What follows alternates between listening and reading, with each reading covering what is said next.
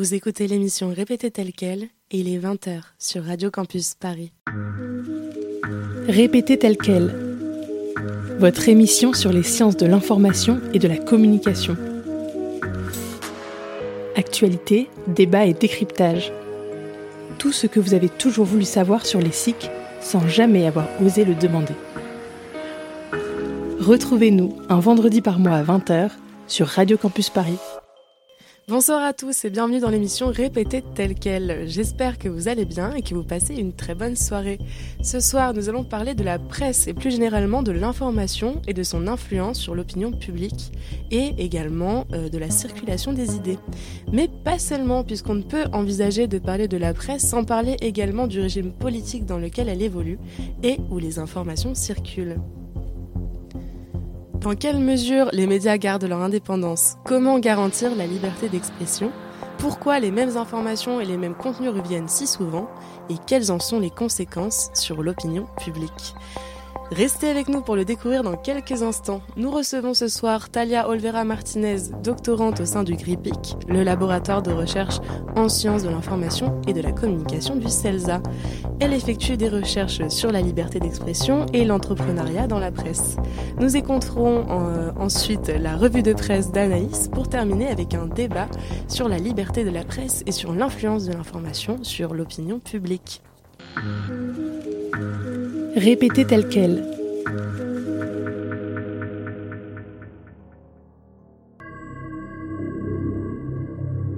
Edward Bernays est influencé par Walter Lippmann, journaliste et écrivain, l'un des plus grands intellectuels américains de l'époque. Cet ancien conseiller de Woodrow Wilson envisage la propagande comme le seul véritable outil de contrôle des foules. Une idée à laquelle il consacre un ouvrage qui révolutionne les principes de gouvernance en démocratie l'opinion publique. Les gens responsables, c'est-à-dire nous, doivent prendre les commandes et être protégés contre le troupeau en furie qui risque de les piétiner en vociférant. Nous ne pouvons pas le faire par la force. La meilleure solution est ce que Lippmann appelait la fabrication du consentement, un nouvel art dans la pratique de la démocratie.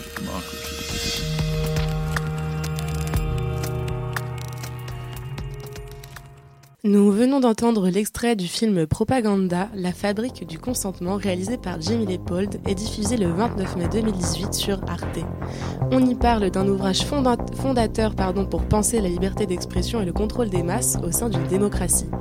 Public Opinion de Walter Lippmann, qui pointe justement toute l'importance de l'opinion publique et son influence déterminante dans la société. Répétez tel quel. Bonsoir, Talia Olvera Martinez et merci d'être avec nous sur Radio Campus Paris. Bonsoir. Vous êtes euh, doctorante au sein du GRIPIC, le laboratoire de recherche en sciences de l'information et de la communication du CELSA, et vous êtes à l'origine de recherches intitulées Indépendance de la presse et innovation, les nouveaux visages de l'entrepreneuriat pardon, en journalisme, qui portent notamment sur la liberté d'expression et sur l'entrepreneuriat dans la presse. Vous vous intéressez euh, plus précisément au modèle californien. Et justement, par rapport à ça, vous expliquez dans vos recherches euh, que l'implantation du modèle californien dans la presse exerce une influence sur la manière dont on s'informe. Qu'est-ce que vous entendez par là exactement? D'abord, à la création d'Internet, euh, l'idée des hackers, c'était de créer un monde euh, plutôt libre où la communication puisse atteindre tout le monde, où tout le monde puisse s'exprimer au même titre, et un monde plutôt horizontal. Et euh, on est en train de voir que l'évolution des usages d'Internet euh, se sont développés plutôt dans l'aspect commercial et on, va vers la concentration de la richesse, on va dire, euh, créée ou développée autour des, produits réservés au, numérique par un certain nombre d'acteurs qui sont des grandes entreprises, les fameux GAFAM. Et donc, euh, ce fameux GAFAM ont euh, aujourd'hui un poids euh, non seulement économique mais aussi politique très important. ce qui fait que malgré de nombreuses tentatives de créer une, une régulation de, de, ces entreprises, bah, on est toujours un peu à, à leur dépens, qu'on comprend pas encore euh, complètement, euh, enfin, ce n'est pas qu'on comprend pas, mais elles libèrent pas complètement l'information euh, sur comment fonctionnent leurs algorithmes, sous quels critères, etc. Et tout ça a des, des conséquences non seulement sur la presse, mais un peu dans, dans toutes les pratiques sociales qui se qui se font à travers à travers eux. Donc c'est dans, dans euh, du coup à ce, à ce titre-là, euh, ce modèle d'entrepreneuriat qui a été développé essentiellement en Californie et qui mmh. s'est exporté euh, massivement dans le monde euh, est utilisé aujourd'hui pour un tas de choses, même parfois pour développer des choses dans le secteur public, ce qui est quand même assez problématique. Et donc, ça s'utilise aussi pour la création d'entreprises dans, dans les médias, pas sans, sans conséquence, parce que c'est un modèle qui, entre autres choses, par exemple, demande de devenir euh, très rapidement, euh, d'évoluer en fait euh, en tant qu'entreprise très rapidement à une échelle très importante, et ce n'est pas possible pour, pour, tous les médias. En plus, c'est un modèle qui peut éventuellement être très utile pour développer certains services ou certains produits, la vente de certains produits, sauf que l'information, pas forcément un produit, euh, c'est plutôt un service, euh, pourquoi pas un service public, euh, un droit aussi. On a le droit à être informé. Et, et, donc c'est en ça que, que ça pose en quelque sorte problème. Du coup, justement, vous êtes vous-même journaliste. En quoi ce modèle influence également la manière dont vous allez informer? Principalement sur les modèles économiques que chaque média adopte pour se développer. Il y a hum, vous allez voir qu'il y a des médias qui n'arrivent jamais à trouver un équilibre économique et financier, et donc qui vont, euh, par exemple, se mettre à faire de crowdfunding euh, à répétition, euh, sauf que c'est un modèle qui va être très difficile à tenir à long terme, parce que faire un crowdfunding, c'est épuisant. On ne récolte pas forcément à chaque fois enfin tout l'argent qu'on voudrait, et, et donc c'est essentiellement sur sur le modèle sur le modèle économique euh, que ça que ça joue puisque euh, comme on le sait euh, le modèle euh, traditionnellement utilisé pour développer un média c'était la publicité. Sauf que la publicité c'est enfin c'est déplacé vers les réseaux numériques mais pas avec les mêmes règles pas avec le même intérêt ni au même prix. Et donc beaucoup de médias qui comptaient ou les médias en général qui comptaient il y a quelques années sur euh, les revenus ou les recettes publicitaires, bah aujourd'hui euh, ils se retrouvent à essayer de trouver d'autres moyens de, de, de, se financer.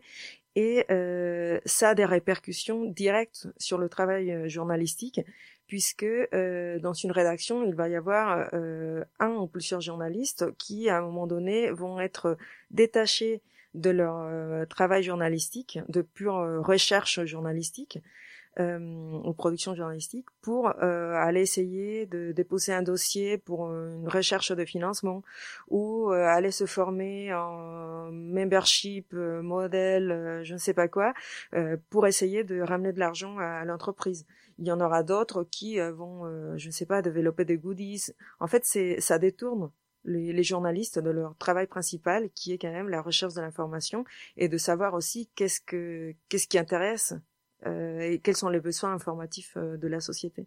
C'est pour ça justement que euh, en fait les principes du modèle californien concernent, on se dirait que ce serait censé plutôt favoriser la création parce que ça concerne quand même la libre circulation des flux d'informations, le partage des contenus et la collaboration, alors que là du coup ça devient le dernier échelon du travail journalistique comme donc ça rejoint un peu ce que vous disiez justement. Oui, circulation de flux d'informations, partage de contenu, euh, collaboration, mais euh, combien de tout ça c'est vrai est vrai. On sait que cette histoire d'horizontalité n'est pas forcément, euh, on, on, la voit pas s'opérer euh, véritablement. Euh, oui, il y a des échanges peut-être plus proches avec les journalistes et le public, mais la relation, la relation essentielle reste verticale. c'est le journaliste qui envoie l'information et le, public qui reçoit même si euh, bah, aujourd'hui on a quand même la foule qui fait du fact-checking, euh, donc il y a quand même euh, il, y a une relation de réciprocité, mais euh, mais bon on n'est pas encore dans la collaboration, même s'il y a eu des il y a quelques exemples de, de médias qui, qui, qui ont essayé de faire vraiment dans le collaboratif au, maximum, parfois avec des dérives. Euh, où euh, certains groupes, par exemple d'extrême droite, se sont accaparés complètement, enfin de, de, la, de ces collaborations, et donc c'est devenu carrément un média d'extrême droite, ou enfin, ou favorisant ce type d'idées. pareil sur les flux d'informations oui, flux d'informations, sauf que noyade aussi. il y en a tellement qu'on est aujourd'hui, il y a tout un tas de gens euh, je dirais un peu tout le monde, parce qu'on a l'impression que c'est les autres, et mais c'est nous aussi. Euh, on est noyé dans toute cette marée d'informations, avec des grandes difficultés euh, parfois de, pour savoir qu'est-ce qui est vrai, qu'est-ce qui est faux, euh, qui écrit ça, dans quel but. Euh.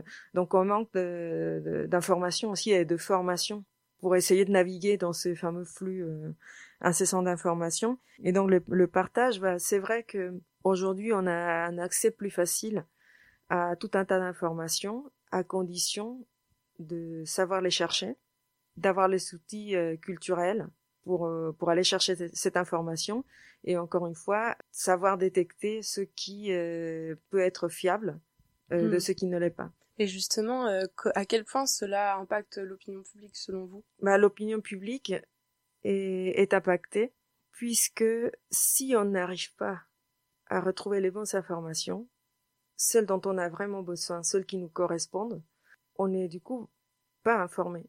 Et donc on est en train d'agir, que ce soit pour nos choix alimentaires, nos choix politiques, nos choix euh, au niveau de la santé euh, ou autre, sans euh, l'information précise ou, ou l'information qui nous est vraiment utile. Donc on est parasité un tas d'informations ou de, je dirais même pas d'informations, de communication comme euh, un peu comme la junk food, euh, avec cette même idée d'information qui ne nourrit pas. Et, donc on est on est désinformé quelque part. On a beaucoup de choses à disposition, mais sans avoir les moyens d'y accéder euh, de manière pertinente. Je pense que le risque est de vraiment croire qu'on est informé alors qu'on l'est très partiellement. En ce moment, on parle beaucoup de la précarité justement des des journalistes qui s'y retrouvent plus et vous, dans l'expérience, justement, dans ce que vous avez pu faire, vous l'avez ressenti euh, aussi? Oui, puisque, comme je vous dis, euh, le modèle, les modèles économiques de la presse ont complètement été bouleversés par la perte de, des revenus publicitaires. Et donc, aujourd'hui, beaucoup de médias, notamment de, des médias de moyenne taille et de petite taille, euh, n'ont pas suffisamment de moyens pour financer leur, leur production. Et donc, ils font appel à des pigistes euh, qui sont euh, bah, qui sont payés, j'espère, pour la plupart, mais il y en a aussi qui sont pas payés. Il y a, il y a beaucoup de médias qui fonctionnent aussi euh, par volontariat et bénévolat. Enfin, et il y a un problème. Il y a un problème car aujourd'hui, il y a, autre, une autre situation. Ça arrive que, des médias de, toutes les tailles arrivent à avoir suffisamment d'argent pour se développer et décide, au lieu d'embaucher plus de journalistes ou de mieux payer les journalistes qui sont déjà en place, de développer une application euh, pour euh, pouvoir consulter le, le média euh, sur un portable ou améliorer leur site internet, puisque c'est devenu quelque chose d'extrêmement important. Et donc là aussi, il y a, y a de l'argent qui est en train d'être versé dans d'autres besoins aussi de, de la presse. Et, et, donc l'aspect production journalistique reste toujours, euh, comme vous l'avez dit, euh, le, le, dernier échelon à chaque fois. Et ce n'est pas propre au journalisme, hein. C'est propre à, euh, de mon point de vue, notamment au milieu de la création. Et justement, quand on sait que 10 milliardaires détiennent la plupart des médias français, on peut quand même se poser de certaines questions par rapport à, à la liberté d'expression.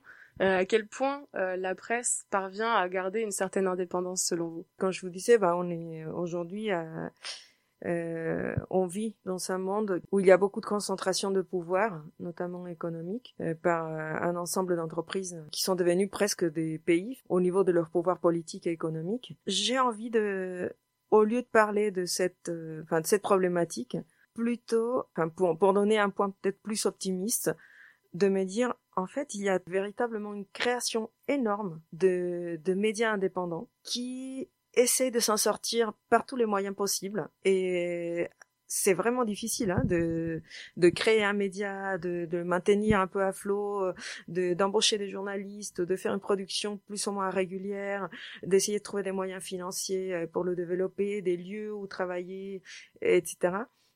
Et j'ai plutôt envie de, de, de croire que euh, cette, cette indépendance, elle vient peut-être de là on l'attend euh, souvent des grands médias, des grands groupes, mais regardons aussi les moyens groupes et les petits groupes. Pensez justement à des exemples. Euh, bah, il y en a vraiment beaucoup. Il y a euh, Radio Parleur, il y a Orient 21, Politis. dans lequel vous avez pu travailler également. J'ai co-créé aussi un média qui s'appelle Viview. C'est un média sur le handicap et pareil, c'est un média indépendant euh, qu'on a créé de toutes pièces, euh, avec euh, grande difficulté, surtout pour un sujet qui semble ne pas encore trouver sa place dans l'écosystème médiatique et dans la société. Voilà, enfin, il y a vraiment des exemples multiples de médias indépendants qui se créent. Enfin, évidemment, il faut il faut aller regarder qu'est-ce qui se passe dans la du côté de la concentration. c'est quelque chose qu'il faut combattre mais aussi il faut soutenir de l'autre côté euh, tous ces autres médias qui sont là à, à essayer de proposer autre chose une autre manière de voir les choses avec des angles parfois beaucoup plus intéressants, beaucoup plus riches, euh, beaucoup plus innovants pour le coup euh, et originaux que euh, d'autres médias qui sont déjà implantés depuis très longtemps et qui malheureusement font aussi objet de, ces, de cette concentration par des milliardaires. Même si on, on, allait plus dans la direction justement d'une nouveauté, d'une ouverture, mais toujours par rapport quand même aux problématiques, notamment sur la liberté d'expression. donc on parlait d'indépendance, mais je vous avais parlé tout à l'heure justement de ces de ces journalistes et de ces reporters et notamment enfin on a pu le voir dans la dans l'actualité euh, à l'occasion de la COP 26 qui euh, voilà sont des journalistes euh, sans des reporters sans frontières des des journalistes assez nombreux qui appellent les États à agir justement parce qu'ils se sentent de plus en plus menacés. Qu'est-ce que vous pensez de, de cette situation? Ben, Il faut savoir que l'exercice du journalisme devenu, enfin, est une profession euh, dangereuse, oui. euh, euh, presque partout dans le monde, à différents degrés évidemment, mais euh, ça, ça, reste profession à risque, euh, notamment comme on l'a vu depuis quelques années, et c'est vraiment malheureusement pour les journalistes qui travaillent sur des questions environnementales. Il y a un peu partout dans le monde, se, sont, se font menacer ou même tuer pour euh, pour des enquêtes sur euh, sur l'environnement et sur des entreprises qui voudraient pas trop que qu'on sache euh, qu'elles qu'elles ne tiennent pas leurs engagements. Pour que notre terre continue à exister à peu près avec la vie qui nous qui reste encore à, à préserver. C'est une urgence à, à, agir je dirais de, enfin de, de, la part des gouvernements et aussi de, de la société civile. Plus on demandera des comptes à ces grandes entreprises plus on soutiendra justement ces journalistes euh, et toutes les personnes aussi, euh, les, les, militants qui cherchent à, à, pointer du doigt les problématiques, notamment liées au, à la dégradation de notre environnement. Euh, plus on les soutiendra, plus on s'intéressera aussi à ce sujet-là, plus euh, ils, ils seront forts aussi parce que plus on consomme euh, de l'information sur euh, ce sujet-là, plus ils auront des moyens aussi pour euh, pour financer leurs recherches, pour se protéger, pour protéger aussi leur rédaction. Donc c'est aussi à nous de de provoquer en fait cette protection par la consommation de cette information qui nous est en plus extrêmement utile actuellement. Est-ce que vous aimeriez rajouter un dernier mot pour conclure notre notre entretien? Qu'on ne se laisse pas emporter par euh, des, des, phrases comme euh, BFM nous ment, enfin des, des, des, mots comme ça, des phrases qui, qui deviennent euh, comme une sorte de, de mantra contre la presse en général. Je pense qu'il y a des journalistes chez BFM TV qui font aussi un très bon travail. il peut y avoir d'autres qui font un moyen travail, mais d'autres qui, qui travaillent bien et euh, qu'on arrête aussi de dire les journalistes, mais si on a quelque chose à reprocher à quelqu'un, bah, qu'on dise qui a fait ça et du coup qu'on le, enfin, qu'on dise, euh, qu'on prononce son nom et euh, qu'on n'accuse pas toute une profession de d'âme mauvais, enfin qu'on qu'on arrête de généraliser et aussi qu'on qu'on soutienne. il ne suffit pas de dire oui je suis pour la presse libre, oui que le journaliste soit indépendant, etc. Si on ne consomme pas non plus leur euh, enfin le, leur travail. Et tout comme on achète un pain à la boulangerie et on le paye, bah c'est pareil pour l'information, il faut la payer. Évidemment, euh, c'est il y, a aussi une autre problématique de l'accès euh, pour tout le monde à l'information, car les les abonnements euh, deviennent euh, de plus en plus chers et en plus on cumule les, abonnements. Et donc euh, c'est un problème pour l'accès à l'information. Mais si on est dans, dans les capacités d'être abonné au moins à un média, pourquoi pas s'abonner et, et soutenir aussi les médias indépendants, les plus petits, euh, qui sont là, qui travaillent aussi, qui font des choses euh, parfois extraordinaires avec des moyens euh, qu'on ne soupçonne même pas. Et bah, c'est vraiment ça, enfin soutenir la presse aussi en tant que citoyen. Merci beaucoup Talia Olvera Martinez d'avoir été avec nous ce soir. Je le rappelle, vous êtes doctorante au sein du GRIPIC, le laboratoire de recherche en sciences de l'information et de la communication du CELSA, et vous faites des recherches sur l'indépendance de la presse et les innovations, les nouveaux usages de l'entrepreneuriat en journalisme. C'est ça, merci beaucoup.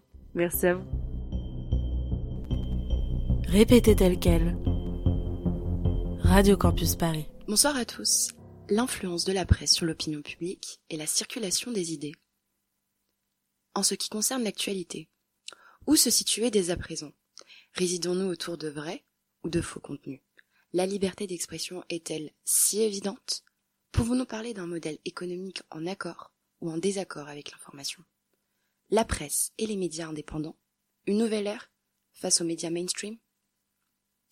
Face à l'accumulation de vrais et de faux contenus, Le Figaro a réalisé le 12 novembre une interview de Jonathan Curiel, directeur général de la chaîne de télévision Paris, première, puis directeur des magazines et documentaires des chaînes du groupe M6.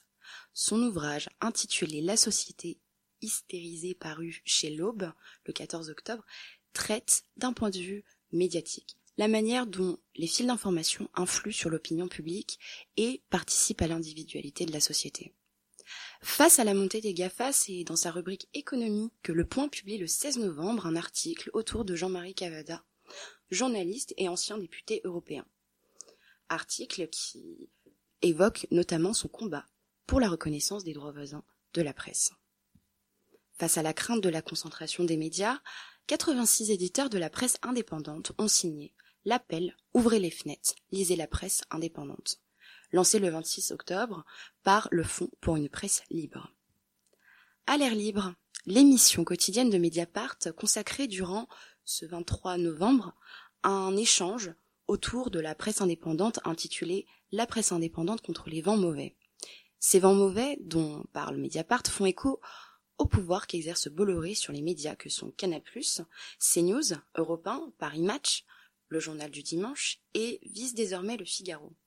Face à la crainte de cette concentration médiatique, c'est donc une nouvelle ère de l'information qui s'instaure, celle de la presse indépendante. Enfin, pour terminer, le prix Reporter sans frontières pour la liberté de la presse a été distribué jeudi dernier à la journaliste chinoise Zhang San, au projet Pegasus et à la journaliste palestinienne Majoline Assona.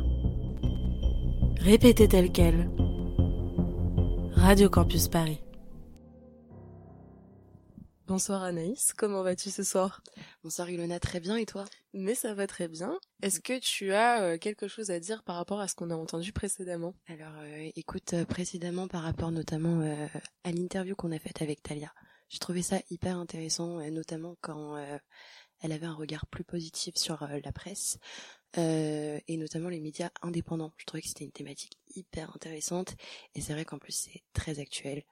Euh, notamment euh, par la revue de presse. Euh, je, quand, quand tout à l'heure la revue de presse a eu lieu, tu vois, ce qui était intéressant, c'était de voir que Mediapart avait mobilisé pas mal de, de, de, médias indépendants pour en discuter et voir en fait comment se passe cet autofinancement, comment se passe euh, cette, ce travail d'information où en fait ils vont être complètement indépendants et ça sort aussi des, des gros médias tu vois qui sont tenus par mmh par, euh, justement cette problématique euh, des milliardaires quoi enfin tu vois on en avait parlé un peu avec elle je vais poser une question je sais pas toi ce que t'en penses mais mais c'est vrai que, je trouve que quand on regarde des médias indépendants comme Mediapart, on se rend vraiment compte qu'il y a une différence dans le traitement de l'information.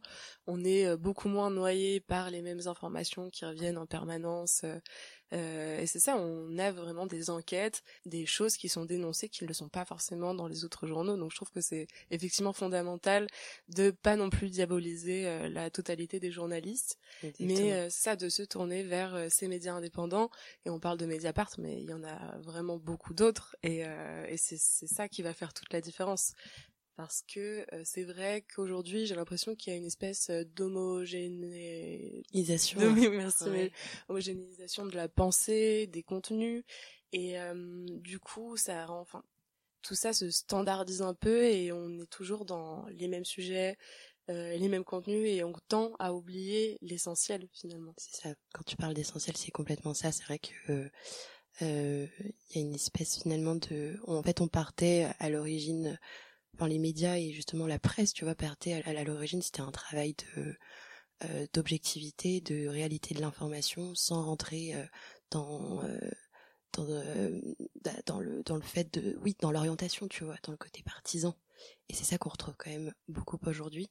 Et et ça rejoint le fait qu'on est aussi noyé dans l'information noyé dans les contenus dans les vraies informations les fausses informations euh, et euh, ce qui explique, euh, tu vois, la notion du, du fake news, quoi. C'est ça. Bah, tu, sais que d'ailleurs, il y a 70% de chances qu'une fake news, enfin, soit partagée que euh, qu'une vraie information en fait selon une étude du MIT qui a été publiée en 2018 dans le magazine Science et je trouve ça je trouve ça dingue de se dire que justement tu t'es perdu non seulement t'es perdu au milieu d'un contenu euh, de plus en plus homogénéisé et en plus euh, les autres contenus qui peuvent paraître un peu disruptifs en fait euh, c'est complètement faux quoi donc et ça me fait penser à ce que Talia disait quand elle disait que aujourd'hui l'information était beaucoup plus perçue enfin quand l'information était traitée comme un produit et non plus comme un service. Et c'est ça qui pose un, un réel problème, c'est qu'à partir du moment où euh, tu as une logique euh, capitaliste, euh,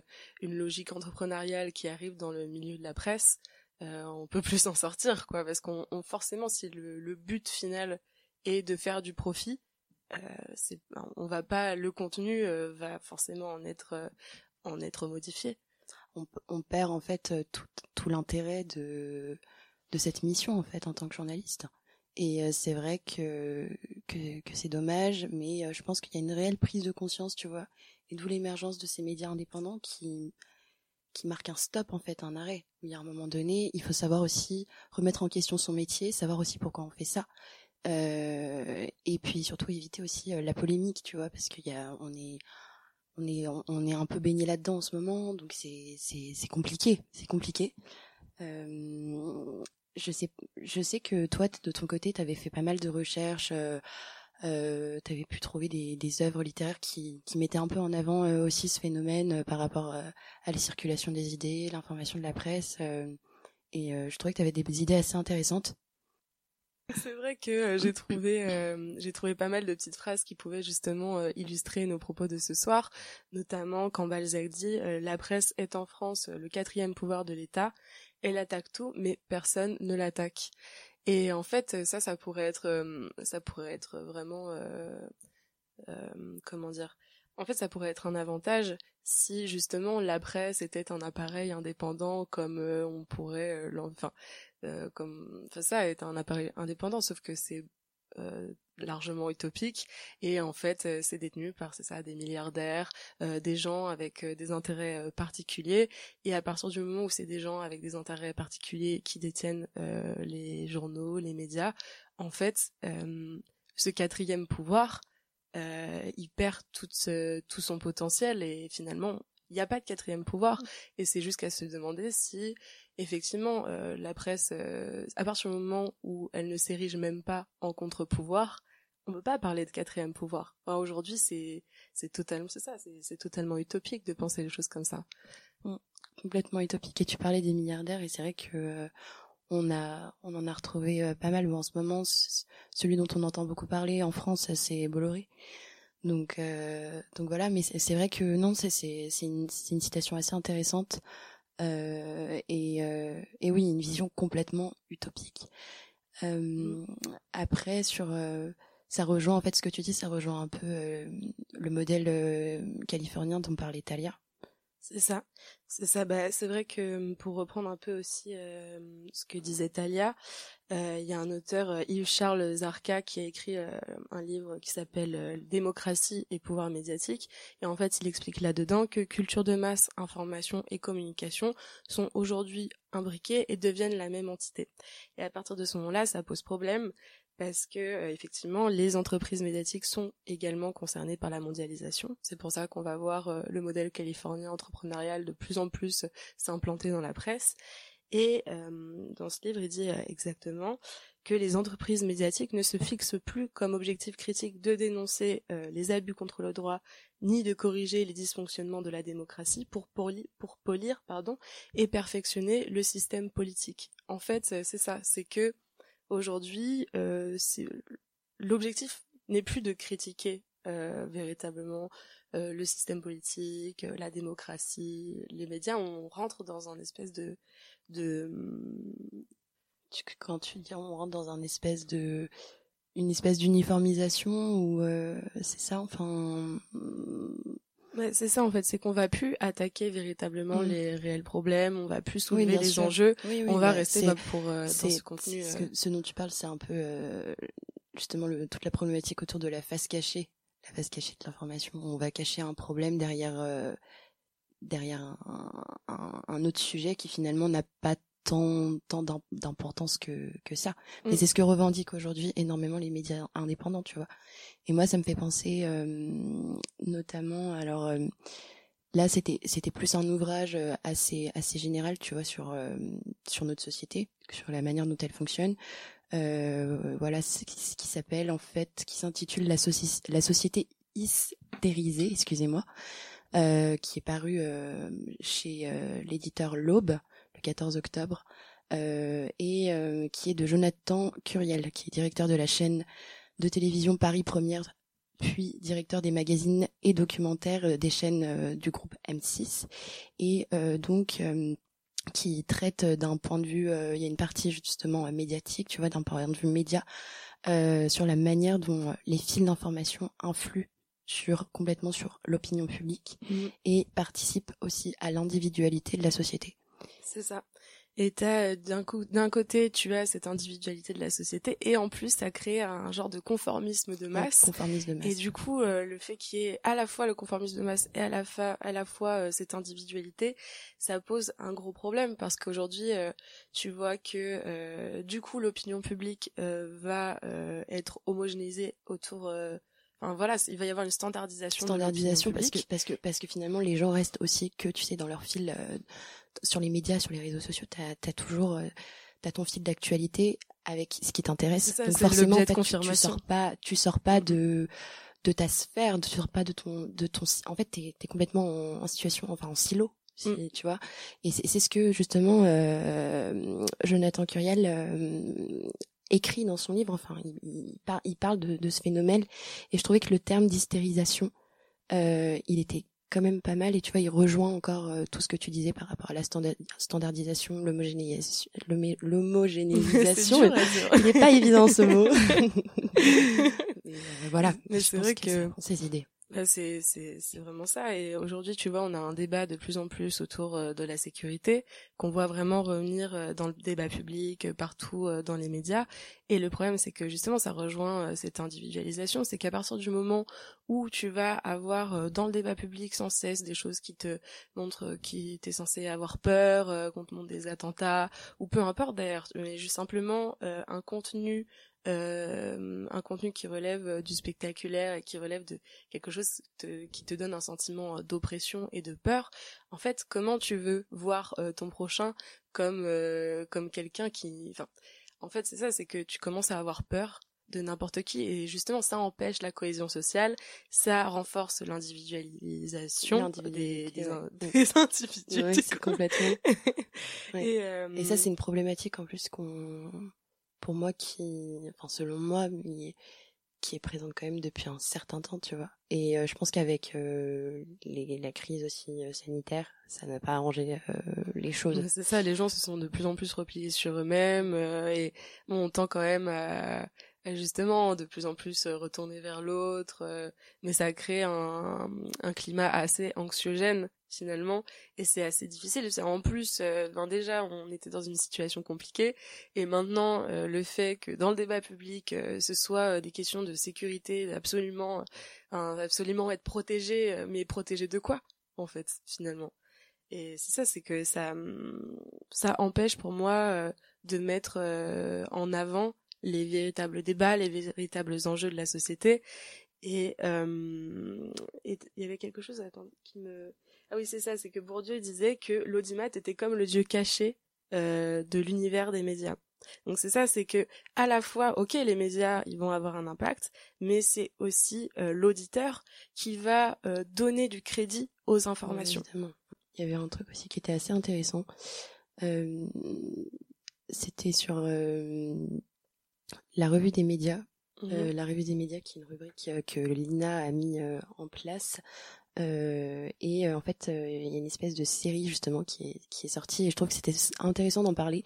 Alors, on, s'éloigne un peu peut-être de, ce que tu disais auparavant, mais c'était intéressant d'en parler parce que justement, ça, ça raconte aussi le travail du journaliste, tu vois, dans, dans son écriture, dans son dans, dans, dans ses, ses reportages, dans, dans, dans, dans l'action. Et là, c'est une série euh, de cinq épisodes qui, est, qui a été réalisée par euh, Mathieu Deslandes. Alors, c'est une série sous la forme d'un récit, hein, d'un récit écrit, pas une série télévisée. Mais voilà, je précise, où euh, voilà, en fait, ça relate quatre journalistes qui en fait ont accepté de de, parler de leur relation avec avec la, source euh, qui, les a particulièrement marqués, tu vois, dans leur euh, dans leur métier. Et en fait, à travers ces exemples, euh, ils expliquent comment comment ils, ils, font pour établir un, un, climat de confiance et comment ils font aussi pour obtenir des informations. voilà, donc j'ai repris un peu les termes de Lina, mais mais je trouvais que c'était intéressant et j'invite nos, nos auditeurs en fait, à, à, aller jeter un coup d'œil, euh, pourquoi pas, s'ils si, sont davantage intéressés par, euh, par le sujet. Pour finalement conclure euh, ce débat sur l'influence de l'information sur l'opinion publique, je pense qu'on peut dire que effectivement c'est très important déjà de se tourner vers les médias indépendants qui nous offrent un regard différent en fait de ce que peuvent nous offrir les autres médias. Et pour ne pas tomber justement dans une sorte de, de censure douce. Quand euh, on est disruptif, j'ai l'impression aujourd'hui que, ou alors euh, simplement on s'interdit en fait de parler de certains sujets parce qu'on a l'impression qu'ils sont pas dans le débat public et euh, que tout de suite on se ferait assaillir par d'autres personnes. Ça c'est sûr. Je pense que c'est la réelle problématique que beaucoup rencontrent en fait aujourd'hui. Beaucoup de journalistes rencontrent mais je pense que justement, enfin, c'est important d'avoir euh, d'avoir cette prise de recul, comme tu disais, et d'aller de se tourner vers les médias indépendants qui justement euh, vont parler de, aborder d'autres thématiques. Puis les véritables enjeux. Et les, et les véritables enjeux de notre société aussi, c'est vrai. Donc euh, c'est quand même important de pas rester dans cette euh, standardisation, cette homogénéisation. homogénéisation Décidément, on va jamais y arriver. Mais c'est aussi important toujours pour euh, pour mettre aussi en avant, tu vois, son son esprit critique quoi. Mm. C'est hyper intéressant. Euh, enfin, c'est pour moi c'est essentiel. même si c'est important voilà d'en avoir conscience. C'est ce qu'on se disait aussi sur la société de surveillance tu vois dans notre deuxième émission. C'est voilà c'est des choses euh, c'est des c'est des notions à, à prendre en compte. Mm. à prendre en compte. Avoir un, un certain regard euh, critique avoir euh, un recul aussi par rapport à, tout ça. Parce que c'est vrai qu'il y a une accumulation d'informations. Et Talia Olvera Martinez nous l'avait bien précisé aussi que elle, en tant que journaliste, pouvait se noyer aussi dans les contenus, tu vois. C'est ça. Je pense que hum, que ce soit de la part, euh, donc c'est ça, de la part euh, des citoyens ou de la part des journalistes, je pense que effectivement il faut avoir euh, ce point de vue critique, ce recul, mais à la fois, c'est ça, faut toujours remettre en question ce qu'on ce qu'on nous dit. Et j'aimerais à peu près conclure cette émission avec une citation de Malzerbe qui disait La liberté fait éclore la vérité ». Mais Très belle citation. Très mm. belle citation qui pose beaucoup de questions parce qu'à partir du moment où la liberté est réduite, euh, que devient que devient la vérité en fin de compte. Donc euh, voilà, je voulais je ça c'est une Très belle citation non non non mais euh, oui, très je pense que c'est une belle citation de fin pour conclure notre émission. Merci beaucoup. Bah écoute, merci encore à, toi pour euh, ce débat qui est toujours euh, très enrichissant, très agréable. Très agréable, effectivement. Merci à tous de nous avoir écoutés. Merci à toi Ilona pour euh, ces, ces informations, ces citations, ces éléments. C'était super intéressant de discuter avec toi. Également Anaïs. de toute façon, on se retrouve très vite pour un prochain débat.